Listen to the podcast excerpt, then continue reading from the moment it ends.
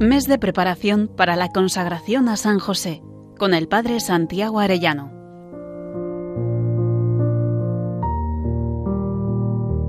Muy queridos oyentes, mañana Dios mediante pronunciaremos la tan esperada consagración a nuestro querido y bendito San José.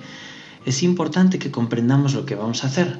Por eso hoy, con la ayuda de mis hermanos, de uno de mis hermanos sacerdotes de la Hermandad de Hijos de Nuestra Señora del Sagrado Corazón, hermandad a la que pertenezco, quisiera explicar en qué consiste esta consagración esclavitud josefina. Estos tres aspectos, consagración, esclavitud y josefina. Primero, consagrarse es hacer sagrado a algo o a alguien. Así, por ejemplo, el cáliz que usamos los sacerdotes en la misa no es una copa cualquiera, es un vaso sagrado, es decir, una copa que ha sido consagrada para contener el vino que se convierte en la sangre de Cristo. Es una copa dedicada exclusivamente para un uso sagrado. De la misma manera, cuando nos consagramos o consagramos a alguien, le estamos dedicando exclusivamente para Dios. Consagrarse es entregarse del todo a Dios, sin límites y sin reservas. Nosotros los cristianos ya estamos consagrados a Dios por el bautismo. Al ser bautizados empezamos a ser hijos de Dios en Cristo de tal manera que podemos decir que en la vida y en la muerte somos del Señor. Así nos lo enseña San Pablo. Ninguno de nosotros vive para sí mismo y ninguno muere para sí mismo. Si vivimos, vivimos para el Señor. Si morimos, morimos para el Señor. En la vida y en la muerte somos del Señor. Pero por desgracia, aunque desde pequeños somos del Señor y estamos consagrados a Él, por el pecado muchas veces nos apartamos de su voluntad. Si un cáliz consagrado para celebrar la misa lo usamos para beber con los amigos, lo estamos apartando de su destino y lo estamos profanando. De la misma manera, si usamos nuestro cuerpo o nuestra alma para algo que no sea conforme a la voluntad de Dios, estamos profanando el templo del Espíritu Santo. ¿Acaso no sabéis que vuestro cuerpo es templo del Espíritu Santo que habita en vosotros y habéis recibido de Dios? Y no os pertenecéis, pues habéis sido comprados a buen precio. Por tanto, glorificad a Dios con vuestro cuerpo, dice 1 Corintios 6, 19. Primero, pues consagración. Segundo, esclavitud. Seguramente más de uno se estará preguntando por qué le llamamos consagración de esclavitud. ¿Acaso no nos dice Jesús ya nos llamo siervos, porque el siervo no sabe lo que hace su Señor? ¿A vosotros os llamo amigos? Vamos a procurar dar respuesta a estos interrogantes. San Luis María Griñón de Montfort, un gran devoto de la Virgen María, fue quien explicó admirablemente por qué nos consagramos como esclavos. Él explica que de siervo a esclavo hay mucha diferencia. El siervo pide paga por sus servicios, el esclavo no. El siervo está libre para dejar a su señor cuando quiera, y no le sirve sino a plazos. El esclavo no puede dejarle sin faltar a la justicia, pues se le ha entregado para siempre.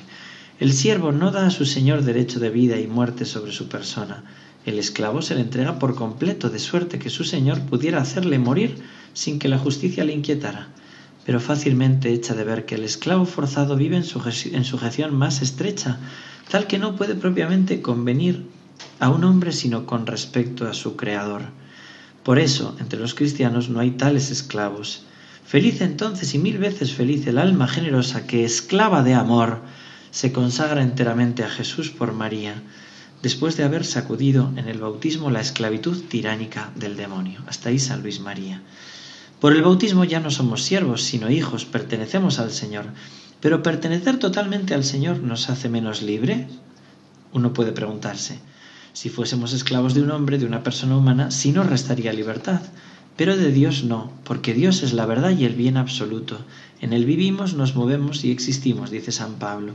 El Santo Papa Juan Pablo II, en una homilía en Chéstoco, Polonia, dijo, el acto de consagración en la situación de esclavitud indica una dependencia singular y una confianza sin límites.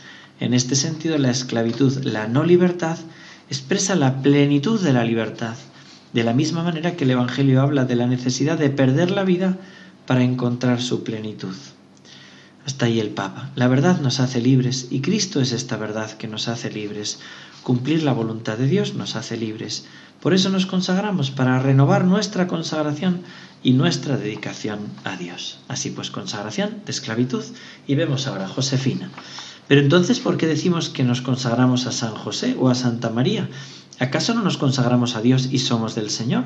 Sí, es cierto, somos del Señor y a Él nos consagramos y renovamos nuestra consagración bautismal. De nuevo San Luis María nos lo explica detalladamente.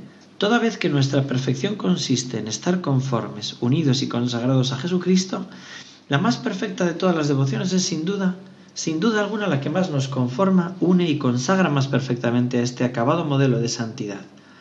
Y pues que María es entre todas las criaturas la más conforme a Jesucristo, es consiguiente que entre todas las devociones la que consagra y conforma más un alma a nuestro Señor es la devoción a la Santísima Virgen, su Santa Madre, y cuanto más se consagre un alma a María, más se unirá con Jesucristo.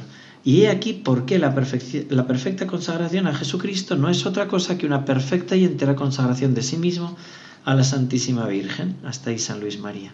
Por esto, San Juan Pablo II, cuando beatificó a los pastorcitos de Fátima, dijo, os digo que se avanza más en poco tiempo de sumisión y dependencia de María que durante años enteros de iniciativas personales apoyados en sí mismo.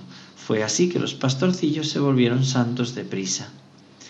Una mujer que acogiera a Jacinta en Lisboa, al escuchar tan buenos y acertados consejos que la pequeña le daba, le preguntó quién los enseñaba. Fue Nuestra Señora, respondió. Entregándose con total generosidad a la dirección de tan bondadosa madre, Jacinta y Francisco subieron en poco tiempo a las cumbres de la perfección. Hasta ahí San Juan Pablo II. Esta consagración a María se puede y se debe hacer también a San José. Dice San Luis María sobre San José, nunca se os ruega en vano, como asegura Teresa, vuestro crédito es soberano, vuestro Hijo es Dios glorioso, vuestra esposa es reina de los cielos, al rogarles les mandáis, si vos lo pedís está todo hecho, oh poder sin medida. Por ser el esposo de María y el Padre de Jesús, San José lo puede todo. A él Dios le confió ni más ni menos que al Verbo hecho carne y a la misma Madre de Dios a esta iglesia originaria, la Sagrada Familia, él tuvo que custodiar, proteger y cuidar. Por este motivo, el Papa Beato Pío IX lo declaró en 1870 patrono de la Iglesia Universal. Este año hacemos los 150 años, y por este motivo, así como en la primera venida de Jesucristo al mundo, San José le libró de todos los peligros y dificultades, de la misma manera, en los últimos tiempos, San José librará a la Iglesia de las asechanzas y peligros, Así se lo decía el Papa León XIII en la famosa oración a San José. Aparta de nosotros toda mancha de error y de corrupción.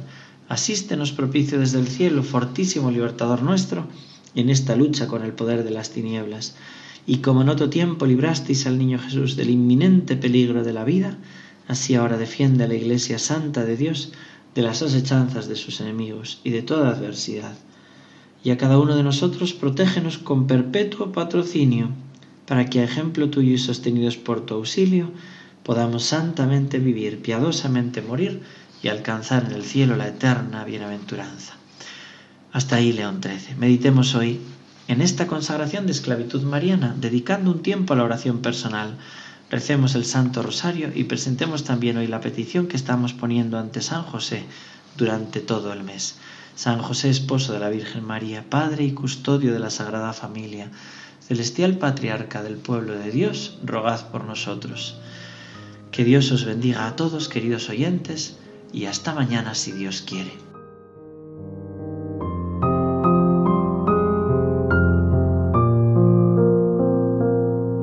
Mes de preparación para la consagración a San José, con el Padre Santiago Arellano.